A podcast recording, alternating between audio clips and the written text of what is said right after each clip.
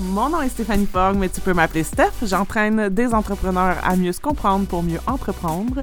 Dans mon podcast, on parle de marketing, d'entrepreneuriat et de développement personnel, sans tabou ni censure. Bonjour et bienvenue dans Être entrepreneur. Alors, euh, euh, premier épisode en fait de 2023. J'avais envie d'avoir du fun. que j'ai invité Caro, mm-hmm. euh, que c'est pas la première fois. Puis euh, aujourd'hui, on fait un épisode sans filet, c'est-à-dire qu'on n'a aucune idée de quoi on va parler. Moi, je vais piger des cartes avec des mots, puis c'est à partir de ça qu'on va faire nos conversations. Euh, évidemment, on va parler d'entrepreneuriat, on va parler de développement personnel, on va peut-être parler de marketing, bref, tout ce qui est tout ce que je parle toujours. Euh, juste euh, si les gens ne te connaissent pas, Caro, tu es mm-hmm. Ben, euh, Caroline Roy, je suis coach, coach PNL. Je suis une dompteuse de dragons. Donc, qu'est-ce que c'est les dragons? C'est toutes les barrières qui peuvent se mettre entre nous, puis notre essence, notre âme, notre rêve, ce qu'on a envie d'être. Donc, j'aide les femmes à entrepreneurs ou en changement euh, dans leur vie à atteindre euh, cet espace-là et d'arriver à justement dompter ce qui euh, les dragons qui se mettent au travers leur route, mais qui va servir dans toute leur vie.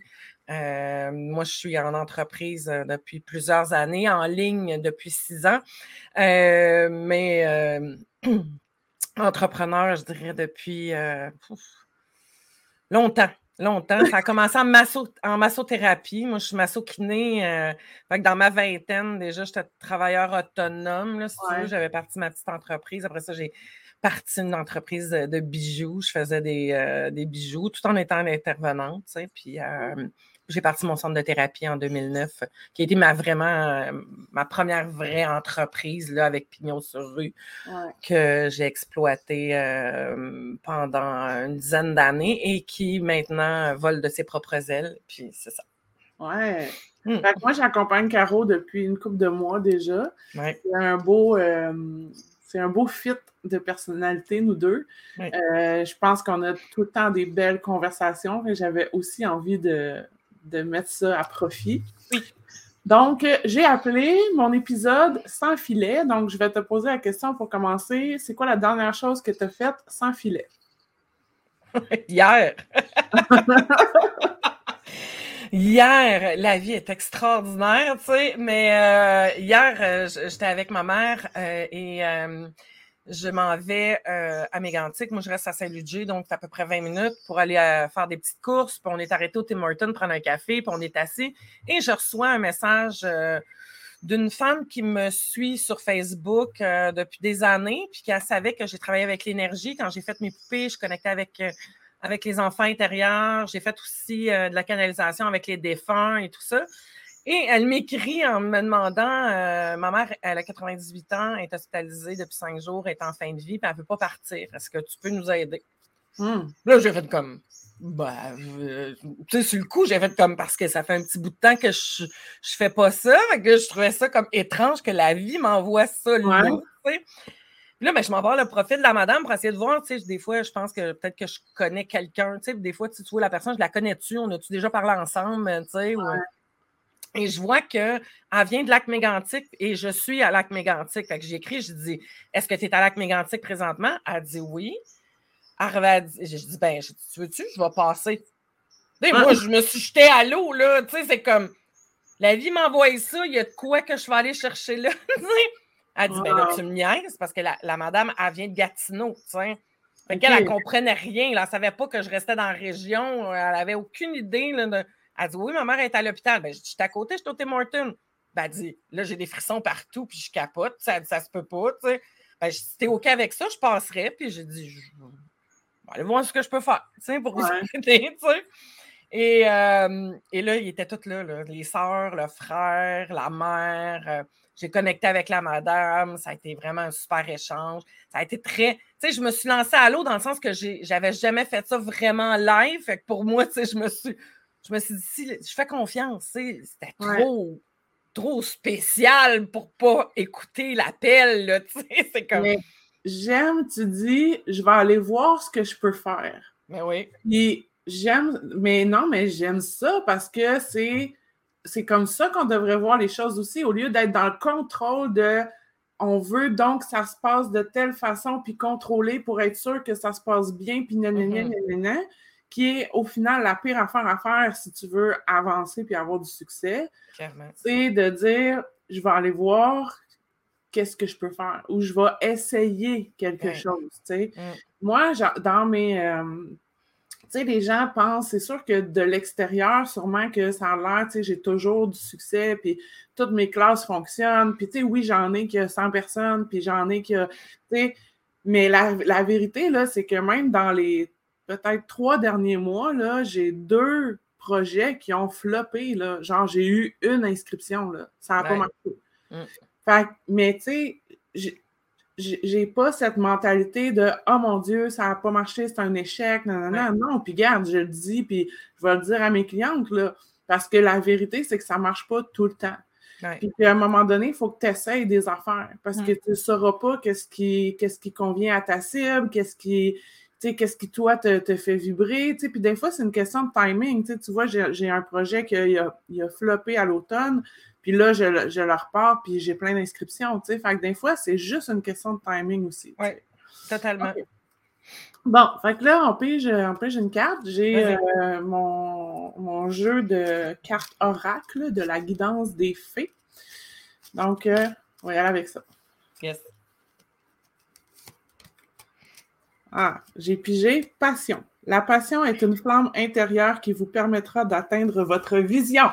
Et puis en plus de euh, cette semaine, je fais un super atelier sur la vision. Oui, mm. C'est bon, il y a plein d'affaires qui sont essentielles, je pense, pour euh, dans l'optique où on veut créer notre idéal de vie, dans l'optique où on veut que notre entreprise réussisse, qu'elle soit rentable, qu'elle soit durable, qu'elle nous permette de, vivre notre idéal de vie, puis tout ça, tu sais. Fait que oui, c'est clair, la passion, c'est là. Est-ce que ça t'arrive que la passion s'éteint? Oui, ben, à s'éteindre. Du, moins, du moins, la flamme à rapetisse. Quand je, j'essaie, j'essaie, j'essaie. Tu sais, quand tu. Pour moi, la passion, c'est un moteur. C'est, c'est viscéral. C'est. Tu sais, il y a comme quelque chose qui. C'est une nécessité dans ma vie. Pour moi, une passion, c'est ça. C'est que ça, ça fait partie de tout. Moi, le développement personnel, c'est ma passion depuis que j'ai 25 ans. L'humain, la compréhension de l'humain. Et euh, je veux le transmettre. Donc, quand je sens qu'il n'y a pas réception, mais ben là, ça peut venir affaiblir, de me dire, là, de me remettre dans la question, de dire, c'est vraiment la bonne affaire? Je suis vraiment. Quand je me mets à, rationaliser, à tomber dans mes peurs, tomber dans mon doute, mais là, ça peut affaiblir, oui, la passion, parce que je me remets en question. Tu sais, moi, en 2018, j'ai tiré à plug sur Internet. Euh, parce que j'avais fait, euh, j'avais cédulé une série de conférences.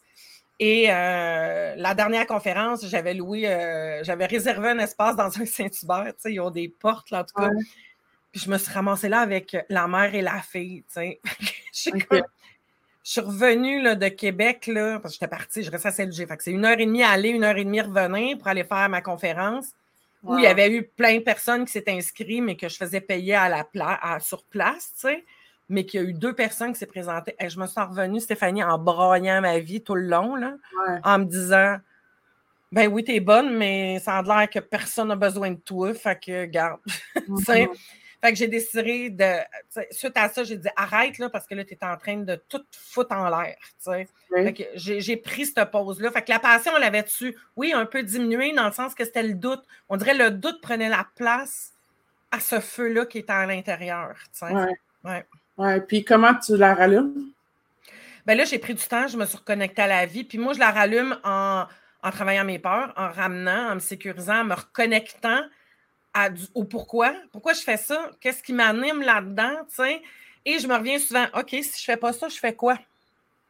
ouais. Puis il n'y a pas d'autre chose dans ma, dans ma vie qui, qui, qui m'allume autant puis je, suis convaincue que je suis à la planète pour ça, tu sais, fait que, ben, trouve juste une autre façon. Fait que, tu sais, je suis revenue avec les poupées, mes poupées sacrées, sais, ça a été comme je suis rentrée. J'ai dit, ben, je vais prendre une autre porte, voir.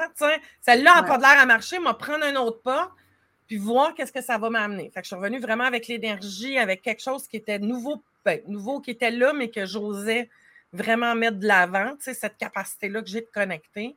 Fait que je suis rentrée par une autre porte, par la petite porte de côté, puis la flamme, elle s'est rallumée, puis c'est là que le coaching est revenu, puis parce qu'au début, je me disais, ah non, ça c'est cool, c'est simple. Il y a un début, il y a une fin, je fais une rencontre d'une heure, on fait la reconnexion avec l'enfant, je crée la poupée, ciao, bye. Je prends, il n'y a pas de prise en charge, tu sais. Ouais, ouais. Mais c'est rapidement devenu pas assez. Tu sais, parce que c'est comme là, la flamme, elle a repris. Fait que dans le fond, j'ai remis du petit bois différemment, puis la flamme a repris, tu sais. Puis là, ma job, c'est de la garder allumée. Donc, de prendre des moments, de me réaligner, de me voir aller quand je m'en vais vers mes saboteurs qui m'empêchent, puis de ne pas me décourager, puis de m'entourer de gens comme toi mm. pour continuer à garder le cap, dans le fond. Oui, mm. absolument. Mais je pense que c'est normal qu'on a tout le temps des, des, périodes où la passion est moins là, comme tu dis, la flamme. Puis moi, ça me parle beaucoup, cette notion de flamme intérieure, là, parce que j'ai l'impression que c'est ça qui qui me permet d'avancer, puis qui me permet de passer par-dessus mes peurs, puis de faire preuve de, courage, puis tout ça. Mais oui, ça arrive que ça, ça diminue. J'aime quand tu dis, ben, cette porte-là n'a pas marché, je vais essayer par une autre porte. Mm. Euh, je pense que c'est un très bon mindset. Euh, moi, ce que j'ai remarqué quand ma, ma passion diminue, c'est quand je me mets à, à être obsédée par les chiffres. Ah, quand je me mets à comme, ah, les, revenus qui rentrent, puis le nombre, tu sais, c'est facile de glisser dans ces affaires-là. Fait quand mm-hmm. j'ai remarqué, là, ça, ça vient beaucoup avec l'auto-observation au fil des ben années. Mais plus vous êtes capable de vous observer, plus vous allez être capable de vous ramener rapidement aussi. C'est sûr que quand on ne se rend pas compte qu'on est en dehors de la traque, euh, il n'y a rien à faire dans euh, l'inconscient. Mhm. Oui, ça, c'est une chose que j'ai remarqué. OK, on peut jouer yes.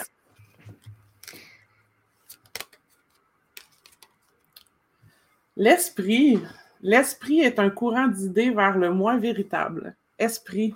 Tantôt, tu as parlé d'accompagner les, gens dans la mort. Oui. Je penser à ça. C'est quoi pour toi l'esprit?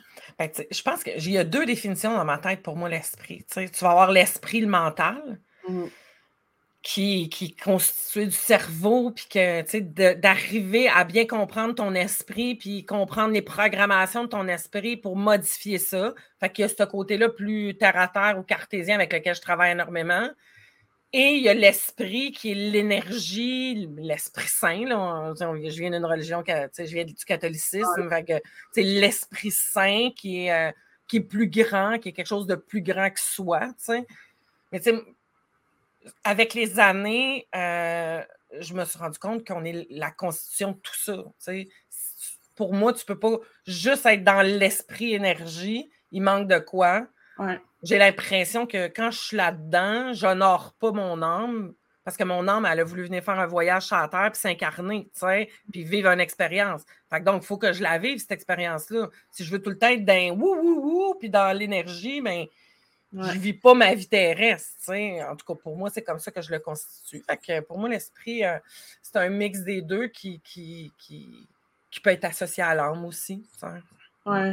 Mais pour moi, ça me fait vraiment penser à l'état d'esprit, le mindset, tu sais, puis c'est vraiment ça qui fait toute la différence, tu sais, parce que tu pourrais prendre, tu sais, moi, je l'ai vu, là, tu sais, ça fait 600 entrepreneurs que j'accompagne à travers les groupes individuels, puis, tu sais, même, même, même euh, entre, quasiment même entreprise, gens qui vendent la même affaire, ils vont prendre les mêmes stratégies, puis il y en a une, ça va marcher, il y en a une, ça va pas marcher.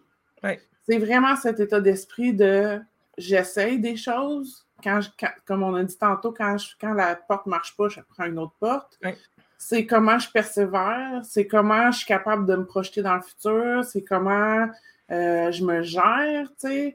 Enfin, l'état d'esprit, le mindset, ça change tout, en fait. C'est juste des stratégies, ça donne pas, c'est pas ça qui va amener des résultats. Ce qui va amener des résultats, c'est d'être capable de passer à l'action, de prendre des décisions, euh, puis ça, ça vient dans le fond de comment je me, comment je me gère mes émotions aussi, tu sais.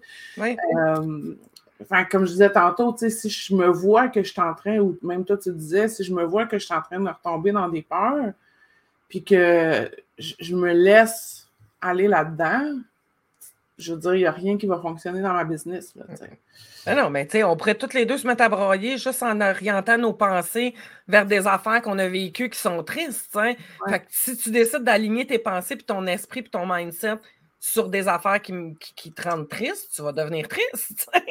Puis en deux minutes, on broye, toi, puis moi. tu sais. C'est tellement. C'est capoter le pouvoir qu'on a là-dessus.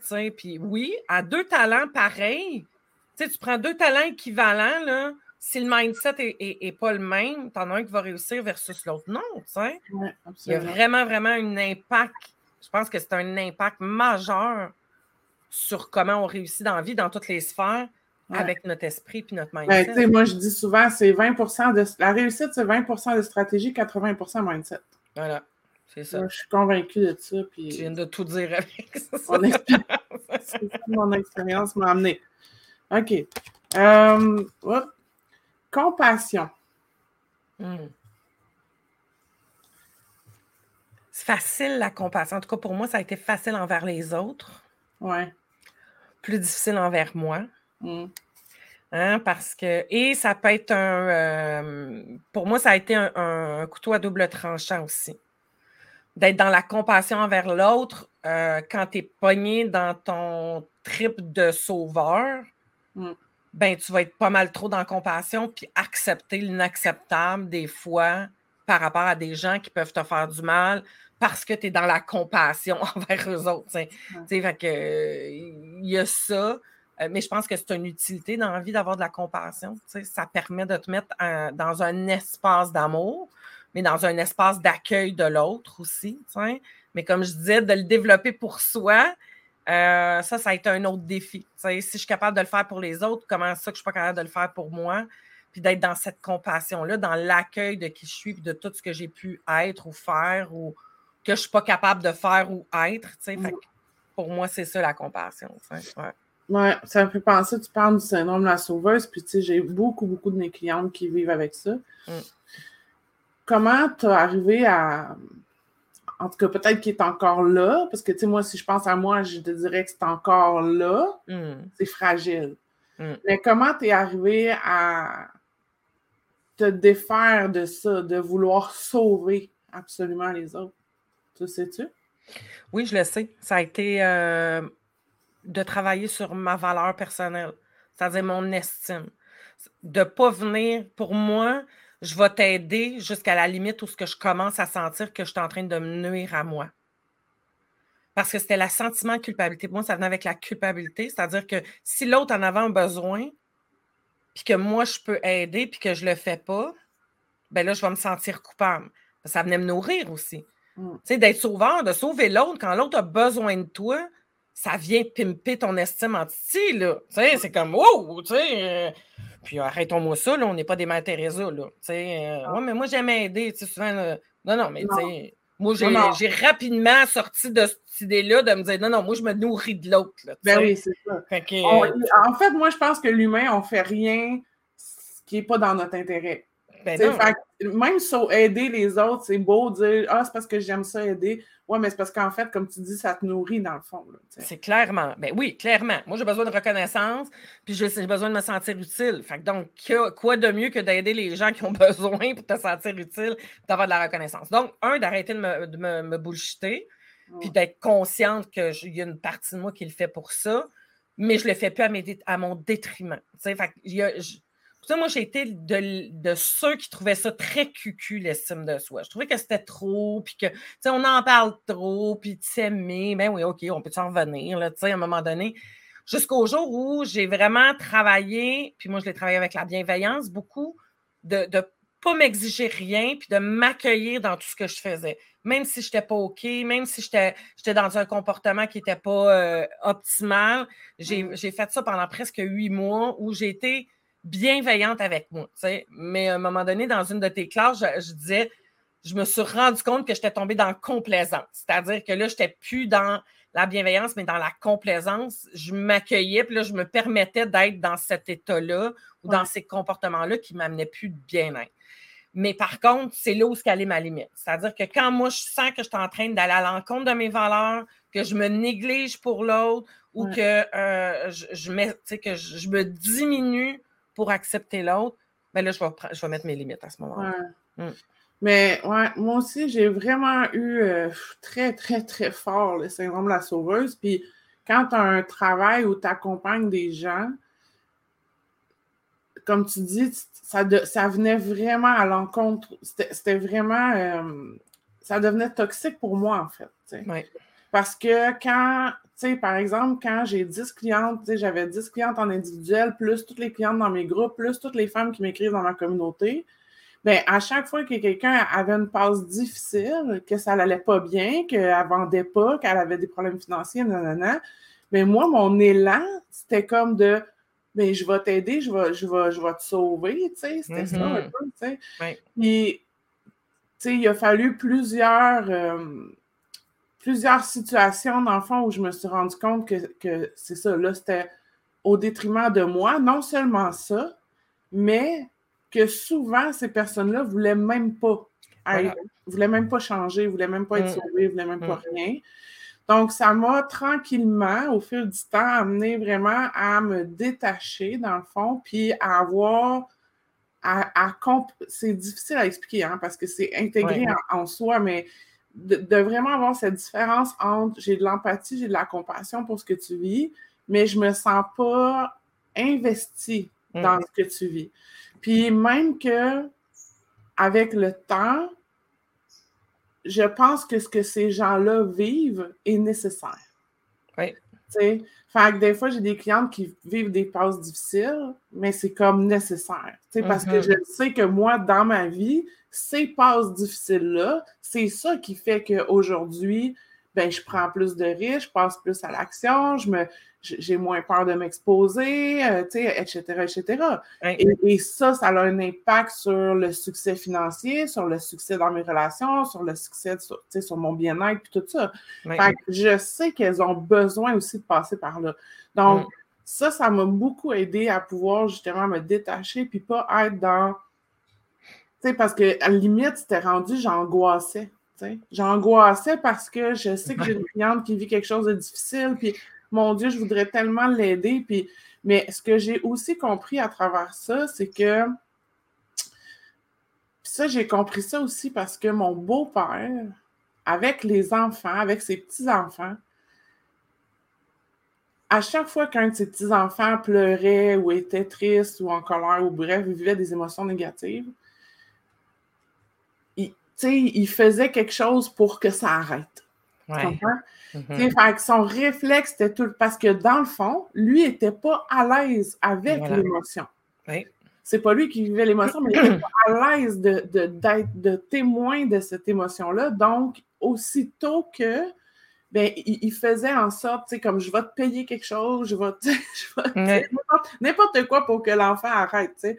Puis en fait, on fait souvent même ça avec nos enfants et tout ça. Tu vois, dans la classe Libération que, j'ai fait, j'en parlais, tu sais, comment que toute notre vie, on a été habitués, éduqués à refouler justement ce genre d'émotions-là, alors que mais le problème, ça crée un problème après, tu sais ça cristallise ces émotions-là à l'intérieur de nous, puis mm-hmm. ça nous empêche d'avancer, ça nous empêche d'être nous-mêmes, etc.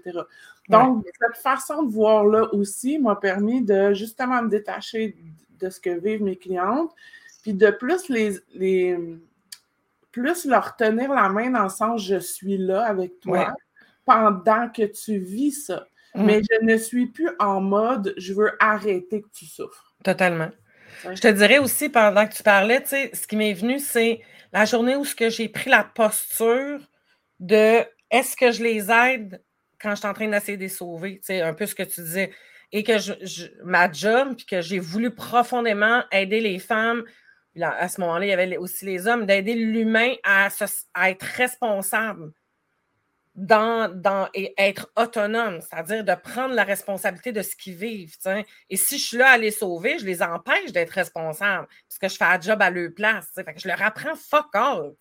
Au bout du compte, je n'étais vraiment pas on n'est pas dans le bon espace quand on est dans le sauveur. On fait pour l'autre. Fait qu'on dit, hey, ah ouais, grimpe sur mes épaules, si moi je vais en traverser pour toi la rivière. Tu sais, non, t'apprends pas à nager de même. L'objectif, c'est qu'ils apprennent à, à, nager ou à pêcher par eux-mêmes. Puis c'est là où ce que, tu sais, ça, ça, ça c'est, je me suis rendu compte que j'aidais beaucoup plus quand je me retirais. Et l'autre façon, ça a été, si j'étais dans la peur de ne pas être aimé, parce que c'est souvent ça, hein, souvent on va nourrir nos peurs ou, nos manques, nos besoins qui n'ont pas été comblés, ben je ne suis pas dans le bon espace. Quand je suis dans ma peur de, de, ben, à ce moment-là, je tombe dans mon sauveur, puis je ne suis pas dans le bon espace aussi. Ça. Hmm. OK. OK. C'est bien le fun, ce jeu-là. Méditation. Oh! Moi, c'est quelque chose qui a changé ma vie. Ouais. Vraiment. Mm. Euh, j'ai commencé à méditer il y a à peu près 4-5 ans. Puis au début, tu sais, je dis souvent, là, tu sais, c'est parce que, bon, la méditation, c'est un outil. Il y a plein d'outils pour faire ce que j'appelle sa pratique personnelle de calme. Mais moi, la méditation, ça m'a vraiment aidé. Puis, tu sais, au début, là, j'écoutais des audios, euh, des méditations guidées, là, puis genre, deux minutes, je n'étais plus capable. Tu sais, je, mm. je tenais plus en place, là, puis j'avais ben trop d'idées qui me venaient dans la tête, puis j'étais un peu capable de, décrocher. Mais à force de le faire, tu sais, c'est vraiment venu à force de le faire. Moi, je pense que c'est un un bon six semaines de pratique avant de vraiment arriver à l'intégrer. Fait que pendant un bon deux, trois ans, j'ai médité avec des méditations guidées, des auto-hypnoses. Euh, puis après ça, tranquillement, je suis arrivée. Puis tu sais, aujourd'hui, je peux méditer avec rien, mais j'aime beaucoup avec la musique quand même. Euh, mhm. Mais j'ai plus besoin de, me faire guider avec, euh, avec une voix nécessairement. quoique, bon, des fois, dépendamment de ce que j'ai envie de travailler, mais mais j'ai arrivé à rentrer dans cet état méditatif-là rapidement, tu sais, en quelques minutes, puis j'ai vécu les, la transe, puis, tu sais, le bienfait que ça m'a amené, je veux dire, à un moment donné, tu peux juste même plus revenir en arrière, tu sais. Mm. Je raconte souvent l'anecdote qu'à un moment donné, euh, je pense que j'étais en lancement, mais je me, je me tout le temps m'en souvenir, c'était un samedi matin, j'étais en train de faire la vaisselle.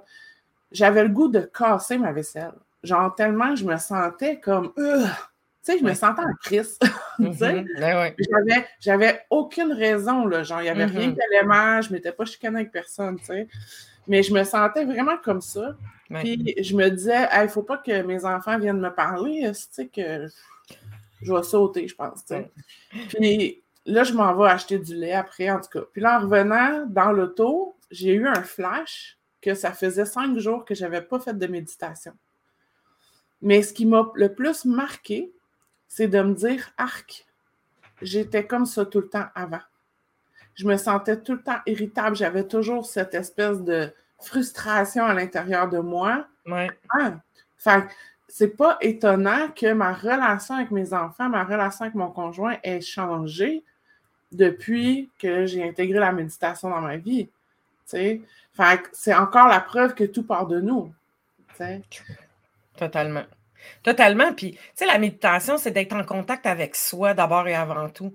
Donc, quand tu n'es pas bien, c'est pas le mm. fun d'être en contact avec toi. sais, si tu as eu quelqu'un, c'est pas le fun d'être dans la même pièce en silence ou même juste d'être dans la même énergie que cette personne-là.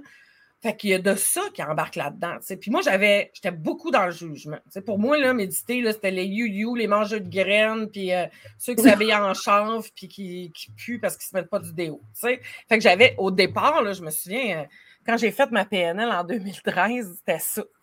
C'était comme, je voyais le monde le midi qui méditait, moi j'allais dehors fumer une clope. Fait que j'étais comme, tu sais, c'est comme, ah, mais tu sais, il y avait comme un malaise parce que moi, j'arrivais pas à ça, tu sais. Fait que donc, j'ai dénigré ou j'ai rabaissé pour me remonter à ce moment-là, tu sais. Et ce qui m'a fait décliquer, ça a été vraiment, tu sais, quand j'ai commencé à faire de la PNL, il y a eu de l'hypnose là-dedans, de la visualisation, et c'est là que j'ai goûté à l'altération de conscience. Parce que méditer, c'est un peu ça. Tu te connectes, mais il y a comme une expansion qui se crée qui est vraiment chouette, tu sais, puis j'ai tripé. Là. Un coup, je l'ai ressenti dans mon corps ce que ça faisait. C'est ça. Là, là, ça fait comme, OK, j'aime ça, tu sais, puis moi, j'ai consommé dans ma vie, tu sais, que là, je fais comme, si je buzz bien raide à jeun, what a ciao, tu sais? Il y avait quelque chose là-dedans que je trouvais vraiment chouette. Puis j'ai fait comme, OK, qu'est-ce que je suis prête à expérimenter? Tu sais, j'explorais. Encore une fois, moi, j'aime ça explorer plein d'affaires pour trouver ce qui. Je jamais la même forme de méditation. J'en fais dans le silence. J'ai fait du chamanisme, euh, je fais des formations euh, en chamanisme. Donc, les voyages chamaniques qui me font triper, c'est beaucoup, ça se passe beaucoup avec l'imaginaire ou ça se passe dans le moment présent en faisant des trucs, tu sais, fait que de me ramener dans pleine conscience à ce moment-là, ça aussi, c'est aidant. Mais oui, ça change une vie, là. C'est clair. puis il n'y a, pas juste la méditation assis en lotus. Là. Mais non. Euh, tu sais, moi, euh, ça peut être, c'est niaiseux, mais le coloriage, là, colorier des mandalas, c'est très méditatif. Mm-hmm. Euh, faire du tricot, ça peut être méditatif. L'important, je pense, c'est ça, c'est vraiment la connexion à soi. Puis moi, j'aime beaucoup le, le, fait de fermer mes yeux, mm-hmm de, d'avoir cette impression-là que je suis descendue à l'intérieur de moi, tu sais. Mm. Mais ça, c'est venu avec le temps, là, tu sais. Comme je dis au début, euh, quand j'ai commencé à méditer, là, je méditais puis je pensais à peine de lait qu'il fallait que j'aille acheter, là, Ben oui, oui, oui, tout à fait. Mais tu sais, c'est, je pense que ça m'a beaucoup aussi aidé à, à connecter avec plus grand, tu sais. Donc, d'aller dans cet espace-là du présent, mais d'être, je suis très imagée puis visuelle, d'avoir, d'avoir ce sentiment-là que je suis que des petites particules d'énergie. Tu sais, un peu comme la poussière dans un rayon de soleil, là, tu sais, là, ça en va de même, tu sais, fait que c'est comme si je me démar... dans ma tête, je me dématérialise, puis je m'en vais avec tout le restant des cellules énergétiques. Tu sais, fait que là, je pars, là, toi, c'est, vraiment un gros trip, là. J'aime bien ça. On aime ça. Fait que, triper à jeun. Bon, parfait. On en fait une, dernière, OK? Yes. Ah non, ça, c'est trop. Euh, ça, ça, ressemble trop à ce qu'on a déjà parlé.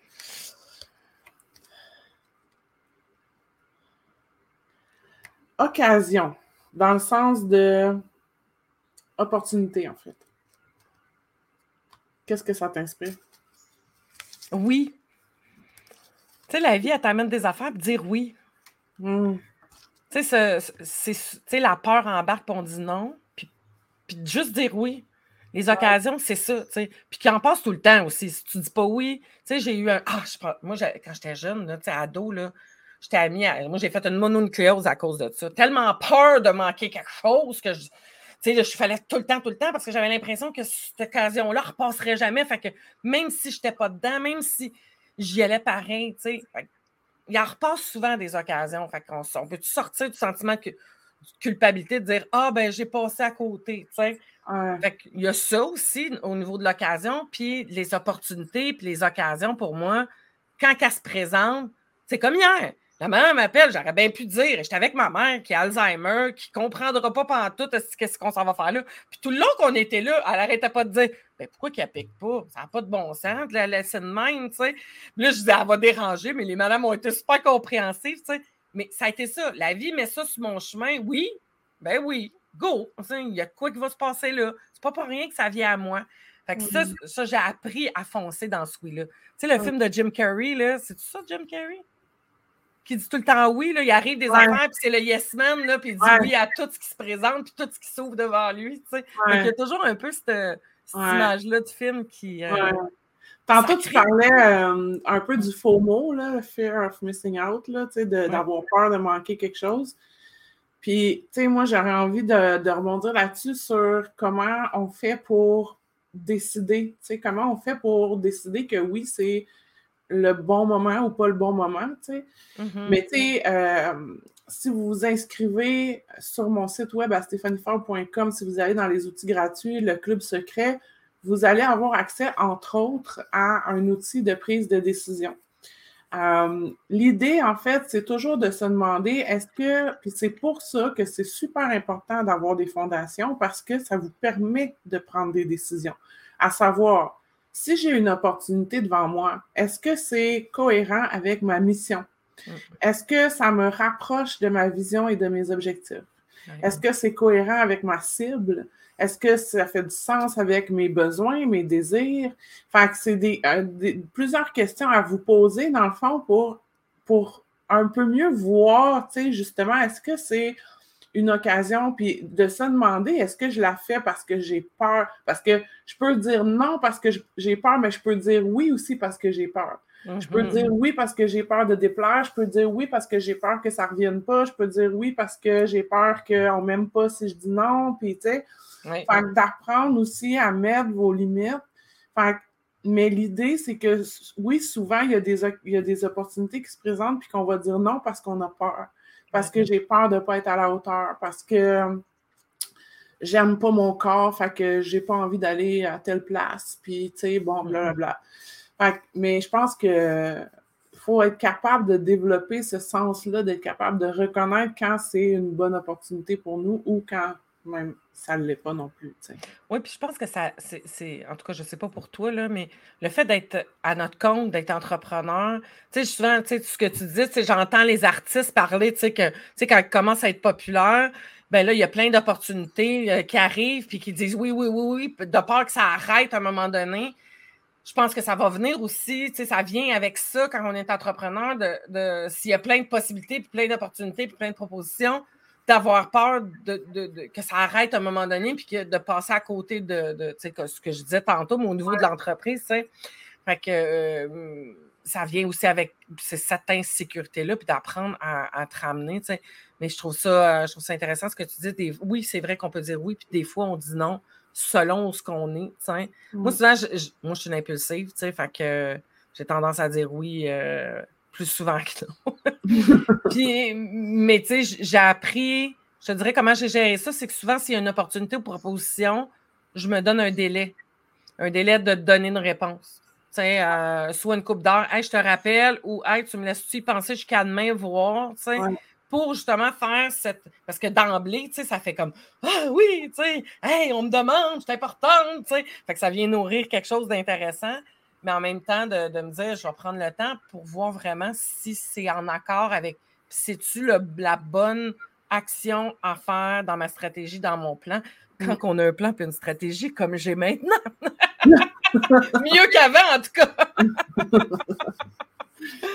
Ah, merci, Caro. C'était vraiment le fun de, de- chouette. de ouais. faire ça. Puis, tu sais, on aurait pu. euh, écoute, euh, je sais pas, il y a combien de cartes? Je pense qu'il y en a 52. Fait qu'on aurait pu faire euh, une journée au complet. C'est clair. Mais bon, j'espère que ça vous a apporté des pistes de réflexion aujourd'hui, Mhm. notre conversation à moi et Caro. Ben, Je vous dis, euh, on se retrouve la semaine prochaine pour un autre épisode. Merci, Caro. On se, Merci à toi, on se Steph. revoit bientôt. Bye. Bye.